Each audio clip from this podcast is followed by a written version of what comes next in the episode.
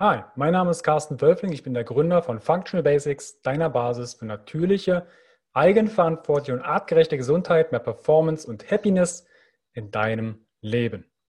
Betreffen dich Allergien, Unverträglichkeiten und Autoimmunerkrankungen? Oder kennst du jemand, der diese Themen in irgendeiner Form tangiert? Vielleicht mal einen Perspektivwechsel. Hast du schon mal darüber nachgedacht, dass Traumas und dein Unbewusstes einen Einfluss auf Erkrankungen hat, besonders auf Immunerkrankungen? Über dieses Thema spreche ich mit Nadja Pulzin. Nadja ist unter anderem Ernährungsberaterin, Life-Coach und Ex-Allergikerin. Nach einer Ernährungsumstellung und einer Darmsanierung fand sie 2017 den Schlüssel für die Auflösung ihrer Allergien, Kreuzallergien und Unverträglichkeiten in der Meditation und Hypnose. Sie hat zahlreiche Weiterbildungen in Kommunikationstechniken, Hypnose und Psychotraumata. Sie ist die Gründerin von Foodlinks und die Autorin des Buches Allergiefrei. Und wir sprechen über die Themen Immunkrankheit als Traumafolge, Arbeit mit dem Unbewussten.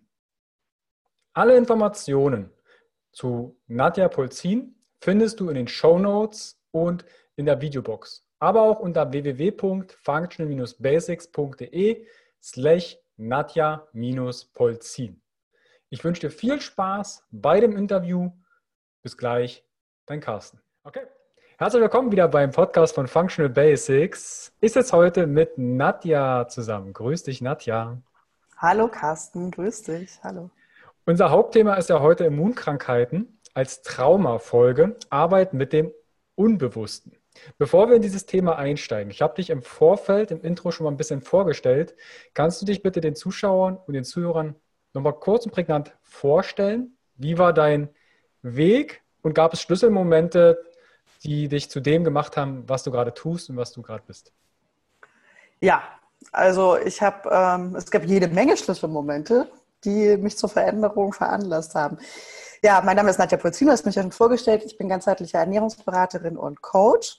Und ich beschäftige mich seit 2011, 2012 sowas in dem Dreh mit dem Thema Allergien und Unverträglichkeiten, einfach weil ich selber so wahnsinnig heftige Allergien hatte.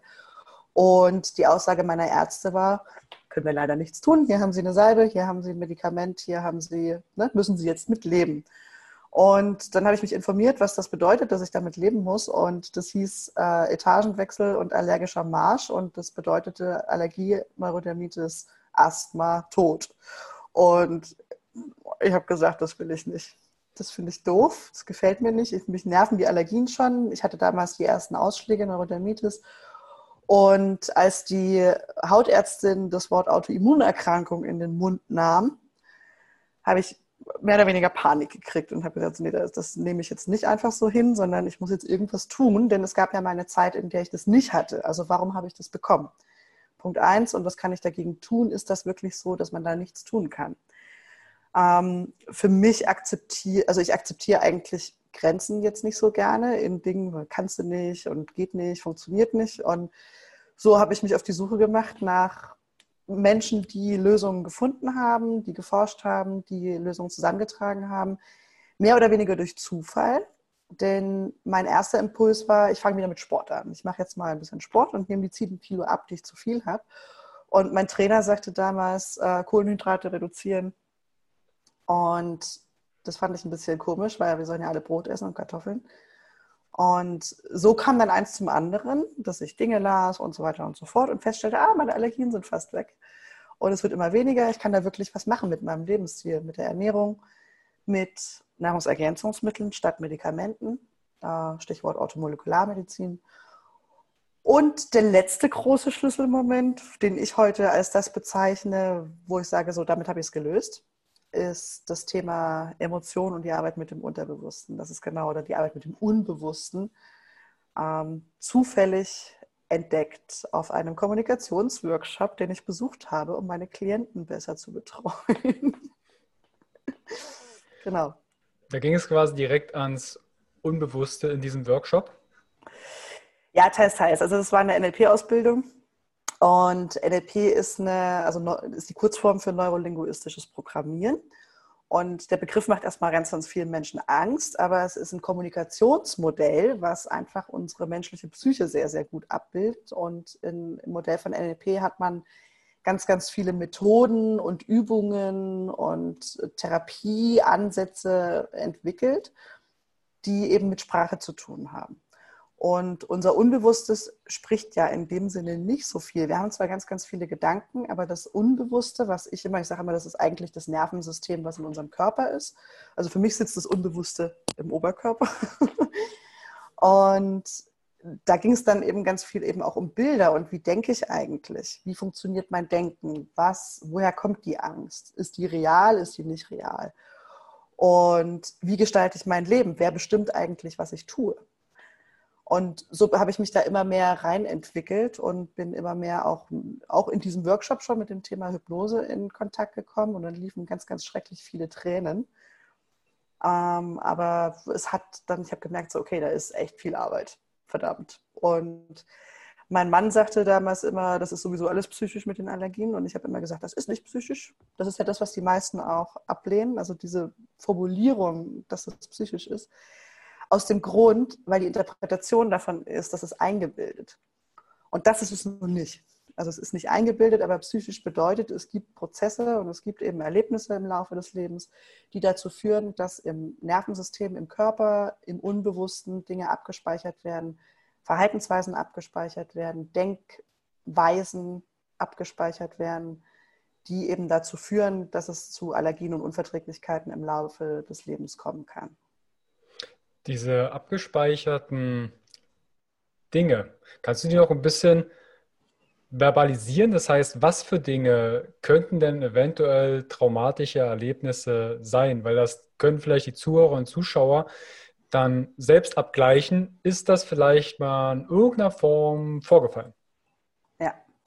Das ist eine ganz, das ist eine sehr interessante Frage, weil das Thema Trauma ist natürlich irgendwie so, ja, ich habe kein Trauma, mein Leben war super, ich war immer ein geliebtes Kind, ich bin ein Wunschkind gewesen, meine Eltern wollten mich und so weiter die Traumaforschung kommt eigentlich aus der Zeit nach dem Vietnamkrieg. Also man hat dann bei den Vietnam-Veteranen festgestellt, ah ja, die kommen nicht wieder in, in, den normalen Alltag zurück, die sind eigentlich gefangen in ihrem Körper, werden depressiv, zeigen extremes Suchtverhalten und sind eigentlich nicht mehr äh, zu gebrauchen, um das jetzt mal so zu sagen, sind nicht mehr funktionaler Teil der Gesellschaft, wenn sie aus dem Krieg zurückkommen. Und so begreifen wir Trauma heute auch zu großen Teilen noch. Also Kriege, Naturkatastrophen, schwere Unfälle, weiß jeder Mensch, das ist ein Trauma.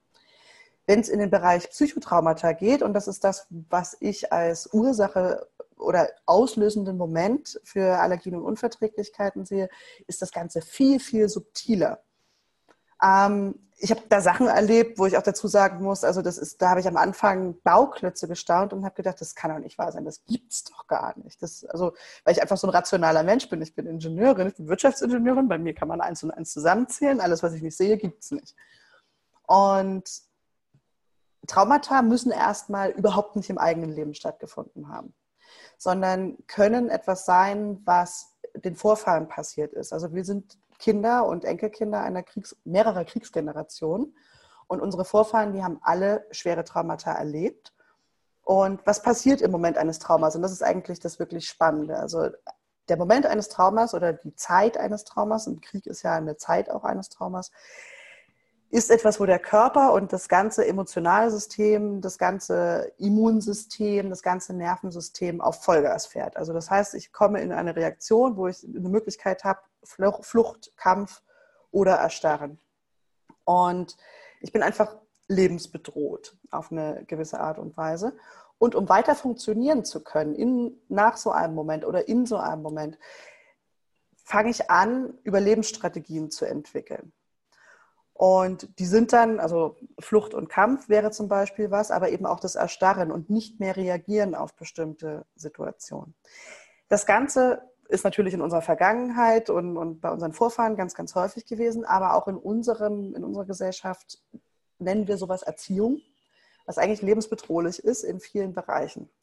Ein Beispiel, also unser unsere Psyche und unser Nervensystem bildet sich in der achten bis zwölften Schwangerschaftswoche aus. Das heißt, da ist der ganze Kram schon komplett, was wir als Psyche bezeichnen oder was wir als Unbewusstes bezeichnen und Gehirn.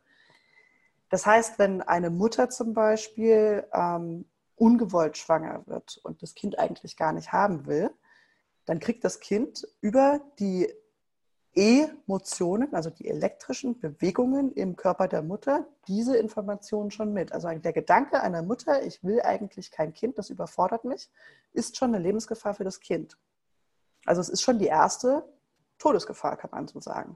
Und das speichert sich im Nervensystem des Kindes ab und es kann sein, dass Menschen dann ihr Leben lang das Gefühl haben, dass sie nicht gewollt sind. Schwierigkeiten haben, soziale Netzwerke aufzubauen, Freunde zu haben und so weiter. Also so subtil kann Trauma sein. Lebensbedrohung einfach. Und im Laufe der Kindheit, und das erleben die meisten von uns, Momente, in denen wir Angst haben. Wir streiten uns mit unserem besten Freund oder mit unserem Bruder oder unserer Schwester und suchen Schutz bei Mutti oder Papa. Also bei Mama oder Papa, so Mama hat mich geärgert, hat mir in den Haaren gezogen. Man fühlt sich bedroht von dem Geschwisterkind. Und Mama und Papa haben gerade finanzielle Sorgen und überhaupt gar keinen Nerv dafür, sich jetzt mit diesem Kinderkram da auseinanderzusetzen. Und es kann für das Kind schon so eine heftige emotionale Erfahrung sein. Einfach, es gab eine Bedrohung, ich suche Schutz bei den Eltern und ich bekomme sie nicht.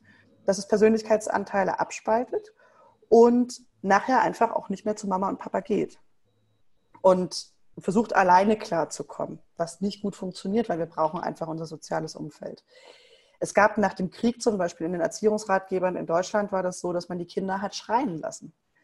Also das ist noch, kommt noch aus äh, Adolfs Zeiten, Kinder, ne, und dann, dadurch werden die abgehärtet.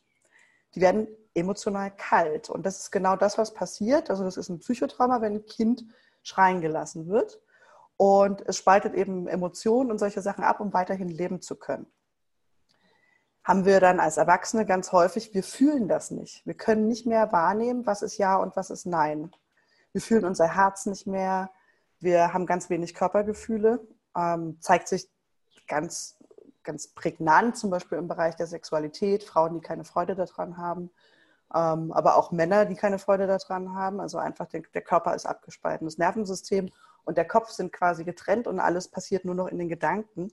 Und das in Gedanken das Leben zu gestalten, ist extrem stressig. Also, weil unser Bewusstsein kann eigentlich nur sieben, naja, sieben bis elf Informationen, sagt man also neun plus minus zwei Informationen gleichzeitig verarbeiten, während unser Unbewusstes, also unser Nervensystem, alle Lebenserfahrungen gleichzeitig verarbeiten kann. Das heißt, wenn ich meinen Körper fühle, dann weiß ich immer ganz genau, ist das jetzt richtig für mich oder ist das nicht richtig für mich wenn ich das mit diesen elf Informationen oder mit diesen sieben Informationen im Kopf versuche rauszufrickeln, das ist, dauert Wochen und ist ein mega Stress, alle Pro und Kontras abzuwägen und so weiter und so fort. Und ja, also das, was ein Trauma tatsächlich ist oder eine Traumaerfahrung ist, das Abspalten von Persönlichkeitsanteilen, es bilden sich Überlebensanteile, Verhaltensweisen, die dafür sorgen, dass wir weiterleben können. Diese abgespaltenen Teile, man, ich kenne das so aus der inneren Kindarbeit, dass ähm, man auch, und das habe ich selbst auch viele Jahre gemacht, das innere Kind quasi weggehalten, weggeschoben. Und jetzt sprichst du von mehreren Anteilen.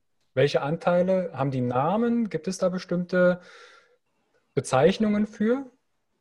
Nee, unsere Psyche setzt sich eigentlich, also man kann dir natürlich Namen geben. Also ich habe den Anteil, der jeden Abend Schokolade essen muss, der, den kann man jetzt benennen, wenn man das möchte. Aber ich sage jetzt mal, Anteile im, im, Bereich der Psychotherapie ist eigentlich ein sehr, sehr verbreitetes Verfahren. Das innere Kind wäre zum Beispiel ein, eine, ein Sammelsurium an Anteilen eigentlich. Also da ist zum Beispiel das Kind, was weint, wenn es abgelehnt wird. Oder da ist das Kind, was traurig ist, wenn der Partner die, das Haus verlässt oder da ist das, ne, also auch das innere Kind ist, ist ja eigentlich ein, Sammelsurium von Anteilen. Anteile in der, in der Psychologie bezeichnet man eigentlich als bestimmte Verhaltensmuster, kann man mal sagen. Ursache, Wirkung. Wir funktionieren ja zu einem überwiegenden Teil unseres Lebens vollkommen automatisch. Also wenn ich jetzt über das, was ich jetzt hier erzähle, nachdenken müsste, dann würde das kein Gespräch werden, tendenziell. Das sind, Entschuldigung, das sind Dinge, die ich gelernt habe über viele Jahre hinweg und die mittlerweile für mich so innerlich logisch so viel Sinn machen, dass ich darüber flüssig sprechen kann. Ja. Und so lernen wir sprechen, so lernen wir schreiben, so lernen wir rechnen, im Laufe unseres Lebens und es gibt, ich habe einen Anteil, der kann 1 plus 1 zusammenzählen. Ich habe einen Anteil, der kann ähm, das Alphabet und der kann auch die deutsche Sprache schreiben, schriftlich, mündlich, er kann sie verstehen und so weiter und so fort. Also für all diese Sachen haben wir ganz verschiedene Anteile und ich sage immer, so ein Ursache-Wirkungsmechanismus ist eigentlich ein Anteil. Okay. Wie hat sich das jetzt mit dem Immunsystem, wie kann sich das auf das Immunsystem auswirken? Wenn ich jetzt im Unbewussten quasi Anteile abspalte, beziehungsweise bestimmte Muster in meinem Alltag zeige, welche Einflussfaktoren oder welchen Einfluss kann das aufs Immunsystem am Ende haben und wie? Ja, sehr gute Frage, sehr berechtigte Frage vor allem, denn was hat das Immunsystem überhaupt damit zu tun? Also mit meiner Psyche, die ja was total Abstraktes ist eigentlich. Ne? Also wir denken immer so, die Psyche ist was, was außerhalb von uns ist, aber die Psyche ist in jeder einzelnen Zelle unseres Körpers. Und also bei Allergien ist es so, der Entstehungsmoment einer Allergie ist eigentlich schon eine traumatische Erfahrung. Das heißt, das Immunsystem wird einmal auf Vollgas gefahren, weil ich gerade in einer Stresssituation bin.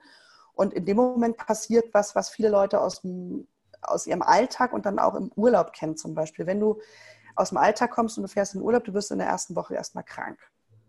Was macht das Immunsystem? Ist also der Körper geht runter, er kommt aus dieser Stressreaktion des Alltags raus und danach räumt das Immunsystem erstmal alles auf, was es an Erregern irgendwo in den letzten Tagen und Wochen eingesammelt hat und macht erst, muss erstmal ne, das ganze System wieder reinigen. Was ähnliches passiert bei einer Allergie. Man ist in diesem Stressmoment und es ist meistens zufällig irgendein Stoff anwesend, der vom Immunsystem abgespeichert wird und das Immunsystem sagt, kümmere ich mich später drum, wenn wieder Ruhe ist. Und dann komme ich das nächste Mal mit diesem Stoff in Kontakt und ich war ja in dieser Angst-Stress-Reaktion und da war zufällig dieser Stoff anwesend und das nächste Mal komme ich wieder damit in Kontakt und das Immunsystem weiß, hier ist gerade Gefahr. Zack, ist die Allergie da ich habe mittlerweile bei allen Klienten rausgefunden, welche Momente das sind. Und das sind die skurrilsten Geschichten, sage ich dir. Also es ist wirklich ganz, das sind von äh, getöteten Katzenbabys auf dem Dachboden über äh, Unfälle, über Einsätze im Krankenhaus, wo derjenige danach auf Kontrastmittel und alles Mögliche reagiert. Es ist einfach, also wir haben eine Stressreaktion, der Körper speichert Fremdstoffe, Fremdeiweiße und so weiter und im nächsten Kontakt bin ich darauf allergisch. Jemand kommt von der Operation aus dem Krankenhaus zurück und ist plötzlich auf seine Katze allergisch. Solche, solche Geschichten sind das. Ne? Ausritt mit dem Pferd, kommt ins Gewitter. Mhm. Für ein Kind mega Stress, kann noch nicht mal mehr ein Pferd durch die Autoscheibe angucken. Kriegt sofort allergische Reaktionen, weil unbewusst ist verkoppelt Gefahrensituation und dieses Fremdeiweiß. Und an der Stelle lässt sich eigentlich auch meistens zum Beispiel über hypnotische Prozesse oder Fantasiereisen bei Kindern mit Geschichten sehr gut wieder auflösen.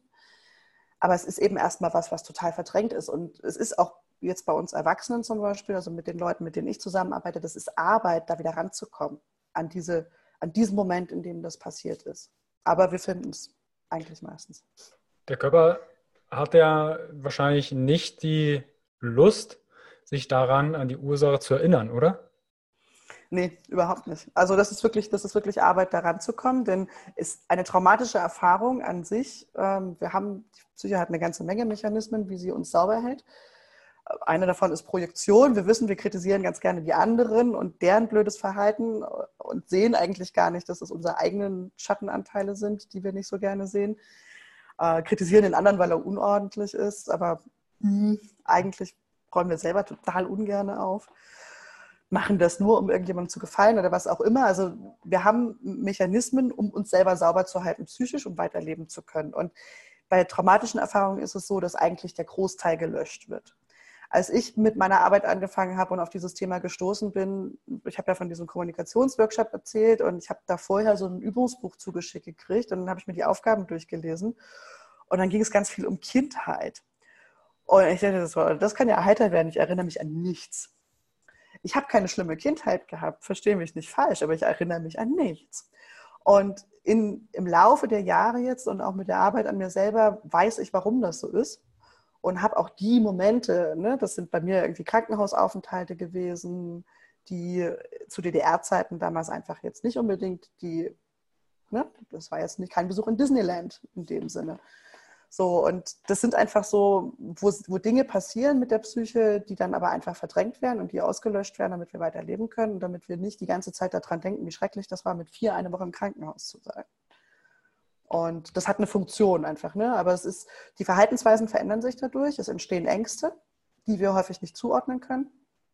Vor allem Ängste eigentlich, ne? Also Ängste vor irgendwas diffusen, ungewissen gucken in die Zukunft und sagen so, ne, das ist alles, ne, ich kann morgen sterben und wir wissen überhaupt nicht warum.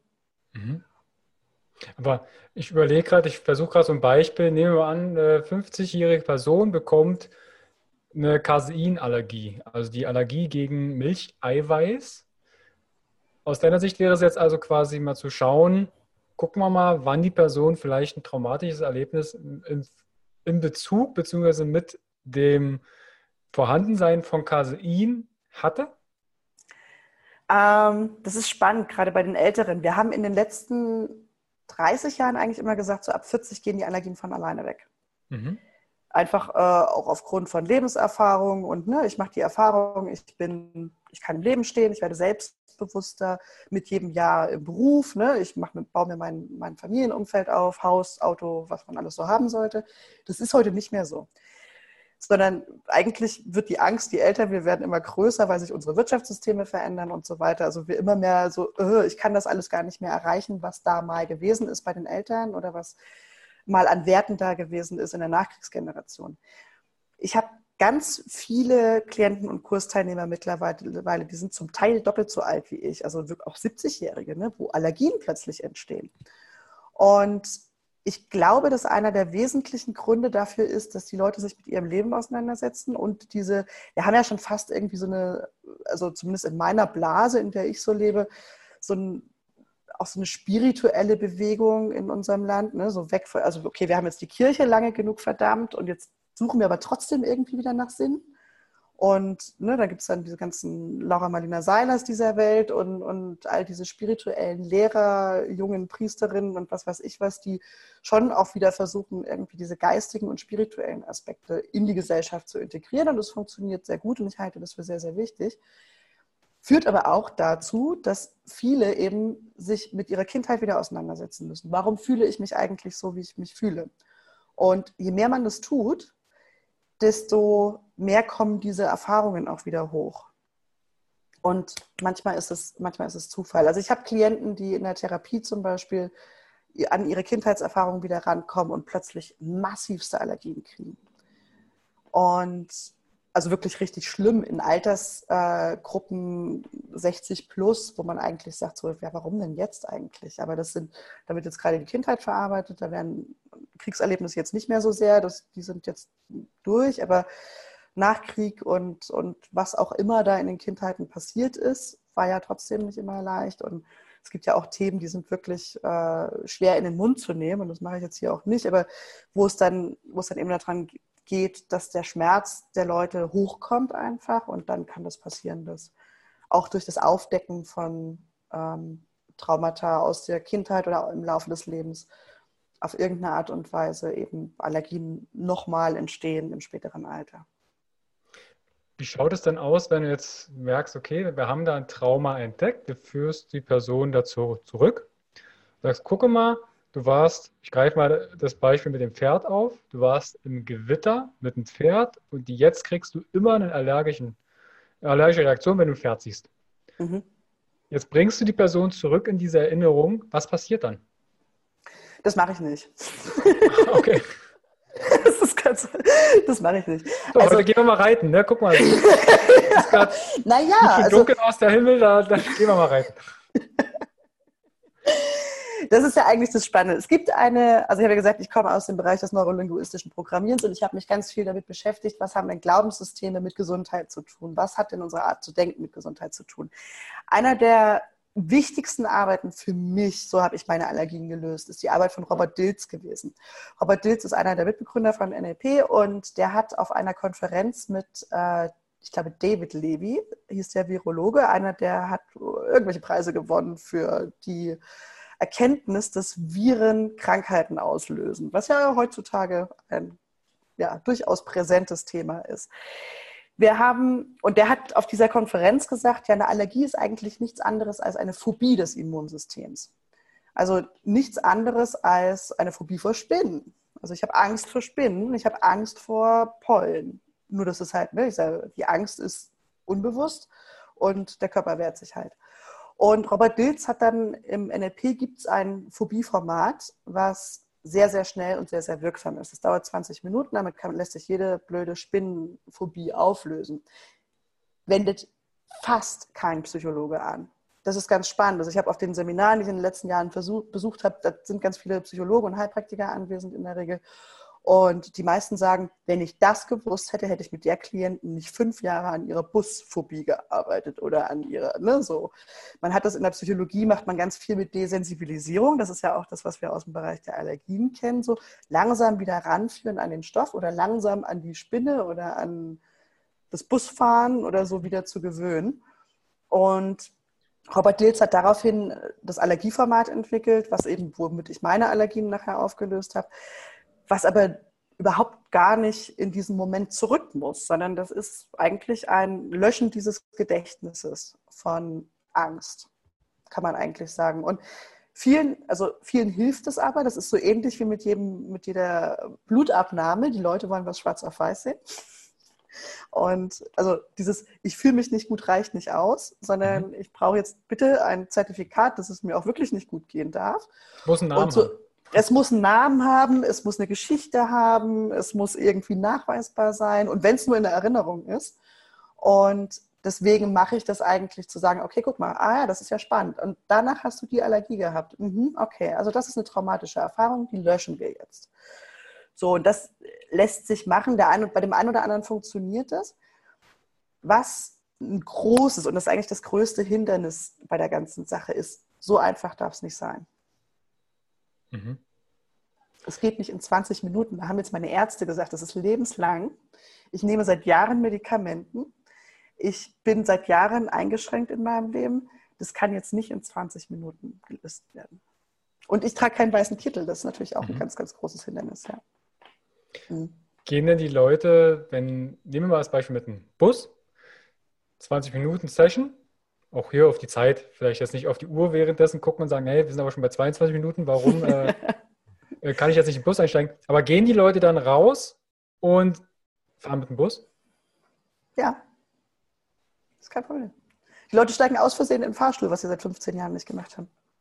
Das ist echt so. also das, ähm, das, Format heißt im NLP die Fast-Phobia-Kür, die schnelle, schnelle Phobienheilung.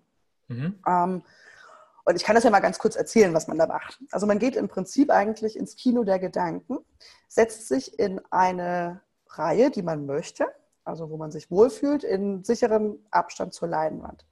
Man stellt sich auf der Leinwand diese Situation. Meistens hat man so einen Erinnerungsschnipsel, der wie so ein Film ist. Also bis zu dem Moment, wo der Höhepunkt des Ereignisses, an dem die Prägung, also diese Ursache-Wirkungsverkettung ähm, entstanden ist. Also der schlimmste Moment in diesem Erlebnis geht bis dahin, springt in die Leinwand rein, lässt alles rückwärts ablaufen, dreht die Farbe raus und springt wieder zurück in den Sessel. So, das macht man mehrfach, also drei, vier, fünf Mal. Das kommt immer so ein bisschen auf das Erlebnis an. Und dann fühlt man sich anders. Also es ist wirklich ein Rückwärtsabspielen des, der Erinnerung. Denn das, was wir in der Erinnerung haben, ist ja nicht das, was passiert ist. Mhm. Sondern es ist einfach nur das, was unser, unsere, unser Gehirn, also mein Gehirn abgespeichert hat. Können wir das was, am Beispiel einer Spinne machen? Weil das ist ja vielleicht für den einen oder anderen, der sagt, eine Spinne. Eine Spinne. Ähm, können, wir, können wir das anhand ähm, des Kinos kurz exemplarisch, auch wenn das jetzt keine Therapie oder keine Session ersetzt, aber nochmal an, anhand, dass das verbildlicht wird? Also ich ja. habe jetzt eine, eine, eine, Angst vor Spinnen. Okay.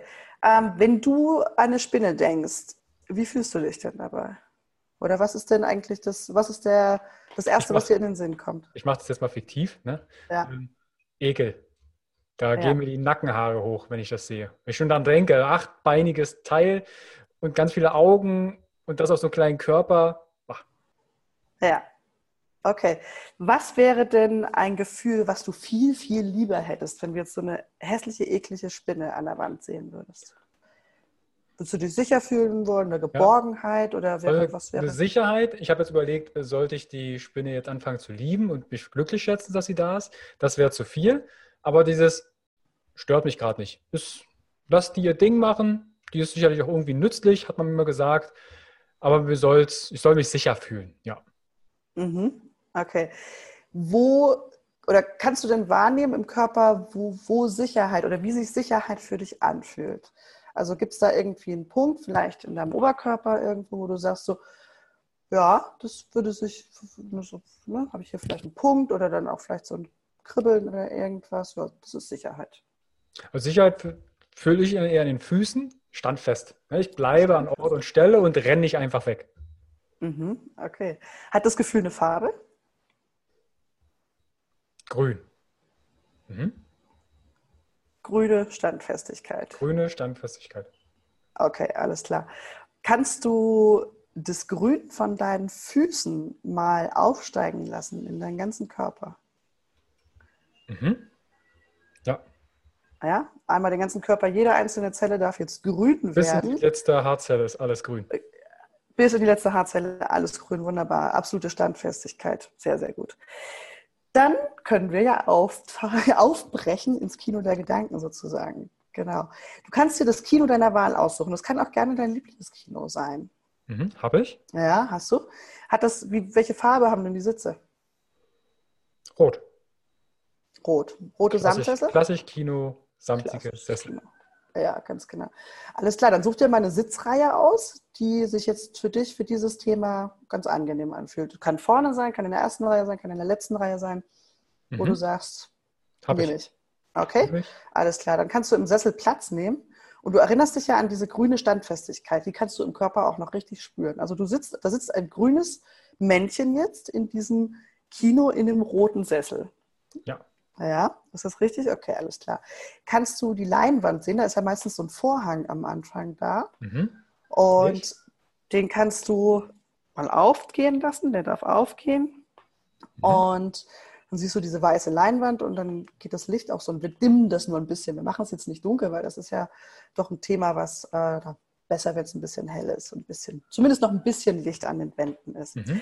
Gut, du sitzt da in deiner grünen Standfestigkeit im Sessel und jetzt kannst du dir auf der Leinwand mal eine Situation vorstellen. Vielleicht hast du die ja erlebt in der Vergangenheit oder vielleicht ist das was, was du dir vorstellst, wie es denn wäre, in Zukunft einer Spinne zu begegnen.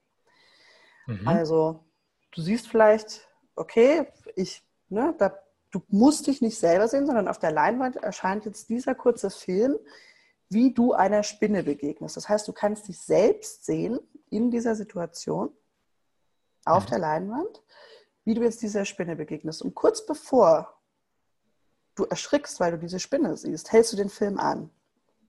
Mhm. Ja, du erinnerst dich an die grüne Standfestigkeit in deinem Körper, die jede einzelne Zelle ausfüllt. Und dann kannst du in das Bild reinspringen, mhm. sodass du alles aus den eigenen Augen siehst, alle Farben rausdrehen und sich alles rückwärts bewegen lassen bis zu dem Punkt, wo der Film gerade eben angefangen hatte. Mhm. Bleibe ich grün? Du kannst grün bleiben, wenn du möchtest, okay. ja. das wäre sehr, sehr schön, wenn du dieses Gefühl beibehalten kannst, der grünen Standfestigkeit. Und du kannst zurück in deinen Sessel, in die Reihe, in der du dich am sichersten fühlst. Mhm. Okay, alles klar. So, das Ganze machen wir jetzt nochmal. Jetzt hast du ja so ein bisschen die Idee davon, den Film mhm. vorwärts spulen, erst angucken, du siehst dich in der Situation, dann springst du in die Leinwand rein und alles läuft rückwärts und du gehst zurück in deinen Sessel. Das ist der Prozess. Okay? Ja. Also kannst du nochmal auf der Leinwand diese Situation ansehen, wie du dieser Spinne begegnest, mhm. reinspringen, mhm. alle Farben aus dem Bild rausdrehen, alles sich rückwärts bewegen lassen und wieder zurück in deinen Sessel. Mhm. Das, ne, ich gehe mal raus aus kurzem Kino. Und nicht, dass wir jetzt hier eine Therapeuten-Session, ich habe keine Angst vor Spinnen, aber dass es für dich, für die Zuschauer und für die Zuhörer greifbarer wird, wie sowas abläuft. Weil wenn wir jetzt, ja. du sagst, ja, das ist ein Kino, da packen wir deine Phobie drauf. Ich glaube, das ist, ähm, weil sehr viele haben, also ich habe äh, im Coaching damals auch NLP gehabt und äh, kenne die Übung und wenn wir das einfach nur so nach außen tragen, ja, du gehst ins Kino und steckst, stellst dir die Phobie, das ist für manche nicht greifbar. Sagen, was erwartet mich denn da jetzt? Das ist ja schon ein bisschen, ne, kann ich nicht anfassen, habe ich auf schwarz auf weiß. Aber ich glaube, so haben wir es nochmal ein bisschen greifbarer gemacht, dass da für den einen oder anderen vielleicht sogar, die jetzt wirklich an Spinnen äh, ein Thema haben, vielleicht sogar in diesem Moment schon etwas Genau, also für die, für die, die jetzt zugehört haben und für die das zutrifft, also du kannst diesen Podcast nehmen und du kannst das, was wir gerade machen, ruhig noch zweimal anhören. Also möglichst, oder dann gibt es ja die Funktion auch beim Podcast, das schneller abspielen zu lassen. In der dritten und vierten ja. ähm, Iteration machen wir das dann schneller. Es geht dann wirklich nur noch ums Reinspringen, rückwärts wieder zurück in den Sessel. Und dann einfach mal aus dem Kino raus und zu gucken, wie wäre das denn in Zukunft, wenn ich einer Spinne begegne. Und so macht man das eigentlich in diesen, in diesen ganzen Therapieformen. Also man wendet, ne? Also Test, Operate, Test, Exit und wir testen dann auf jeden Fall nochmal, wie wäre das in Zukunft für dich, wenn das passieren würde. Und das sind im Prinzip, für unser Gehirn macht es keinen Unterschied, ob wir eine Sache tatsächlich erleben oder nicht. Oder ob wir sie uns nur vorstellen. Jede Erinnerung ist eine Vorstellung.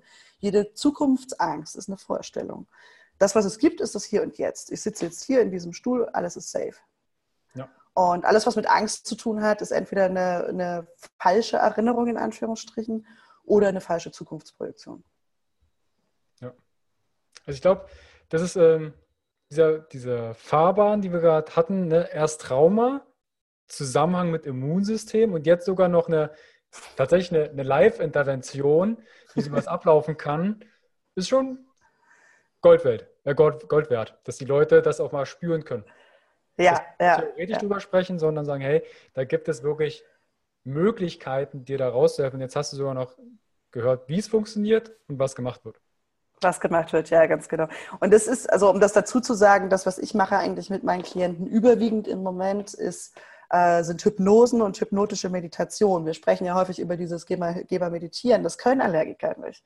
So, das geht nicht. Wir sind, und ich weiß das ja selber, ne, die erste Yogastunde war der Horror.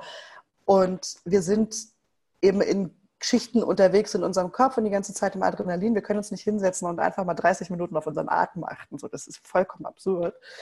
Und die Hypnose und die hypnotische Meditation hilft eben dabei, durch Geschichten, also wie ne, das Kopfkino, das Kino deiner Gedanken, kann man auf meiner Webseite auch erwerben, wenn man das anhören möchte. Das ist mit schöner Musik unterlegt, damit das Ganze auch ein bisschen einfacher ist man muss sich da auch nicht konzentrieren und sich diese Kinosessel vorstellen, sondern das, ich packe mir eigentlich, ich, ich schlafe jeden Abend mit einer Hypnose ein. Und ne, das auf die, auf den Kopf, auf die Kopfhörer packen und ins Bett gehen damit, das Unterbewusste macht das schon. Das muss ja. nicht im Bewusstsein stattfinden. Zumal ja 90 Prozent eh unterbewusst. Richtig.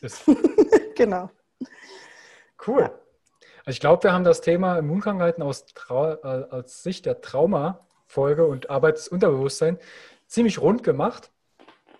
Nadja, wenn jetzt jemand sagt, du, ich habe da ein Thema, gerade was du gerade ansprichst, und die Autoimmunerkrankungen begegnen wir auch selbst so häufig in den Kursen oder auch in den Gruppen, dann wo kann man sich denn hinwenden? Oder was kannst du für die Menschen tun? Ja, also das, das große Thema, das ganz große Thema für alle Menschen mit Allergien und Immunkrankheiten, auch Autoimmunerkrankungen, ist das Thema Nein sagen. Also in die eigene Kraft zu kommen, aus der Ohnmacht rauszukommen, ähm, Ängste abzubauen, Schuld- und Schamgefühle abzubauen und in höhere, ich sag mal, höhere Schwingungsebenen nach David Hawkins, ähm, in höhere Ebenen zu kommen, wo wieder ein funktionales Leben möglich ist. Und das ist eigentlich überwiegend über eben Coaching-Prozesse. Also pass auf, was willst du denn eigentlich vom Leben? Ähm, was willst du denn machen? Wie ist die Beziehung, wie ist die Partnerschaft und so weiter möglich? Aber natürlich auch über eben solche Formen von Hypnose und hypnotischen Meditation. Ihr findet mich auf www.foodlinks.de, also F-O-O-D-L-I-N-X.de, auf Facebook, auf Instagram. Ich veröffentliche regelmäßig auch Videos und Interviews und ähm, ja, ein bisschen Hintergrundwissen dazu. Es gibt ein Buch von mir, Allergiefrei, kann man bei Amazon kaufen. Auch da sind solche Sachen drin erklärt. Also ich habe da eine ganze Palette. Also es ist völlig egal, ob du jetzt deine Nahrungsergänzungsmittelroutine neu gestalten willst oder deine Ernährung oder tatsächlich anfangen willst, an den wirklichen Ursachen zu arbeiten, wie ich immer sage. Findest du bei mir. Ist mein äh, Herzensthema geworden, nachdem mich das Leben 15 Mal vor diesem Thema ausgespuckt hat und gesagt hat, du machst es jetzt. Wir kriegen ja oftmals äh, die Themen in verschiedensten Formen auf den Silbertablett geliefert, bis wir es dann mal annehmen. Jona im Walfischbauch wird immer wieder vor Ninive ausgespuckt. ja, genau. Du gehst ja jetzt hin und erzählst den Leuten das. ja. Natürlich, deine ganzen Erwähnungen kommen auch von unten in die entsprechenden Show Notes und in die Videobox. Ja, Danke. Katja, gibt es noch drei Tipps, die du gern den Leuten an die Hand geben möchtest, so schnell rausgeschossen? Nie aufgeben, nie, nie, nie, nie, nie aufgeben, immer weiter wollen und auf gar keinen Fall irgendjemandem glauben, dass du es nicht kannst. Kurz und knackig. Vielen lieben Dank. Nadja, ich danke dir für deine Zeit und für auch dieses tiefgründige Thema, was Mainstream-technisch ja immer mal wieder gern belächelt wird und sagt, ah, kann ich nicht anfassen, gibt es nicht, mach mal eine Anamnese zu, da müssen wir mal ein Blutbild machen oder ein bisschen Kaka untersuchen. Ja, kann man. Aber an die Ursache rangehen. Ja, das ist messbar, das ist alles messbar. Nur, nur weil wir das nicht in den Arztpraxen messen, heißt das nicht, dass es nicht messbar ist. Emotionen sind elektrische Impulse, die sind messbar. Ja, definitiv. Nadja, vielen, vielen lieben Dank. Ganz ja, liebe Grüße. Gerne. Nach Thailand. Und an die Zuschauer und Zuhörer, vielen Dank wieder fürs Einschalten, fürs Zuschauen. Und wenn ihr Fragen habt, kontaktiert bitte Nadja, schaut in die Show Notes und bis bald. Bis bald. Ciao. Tschüss.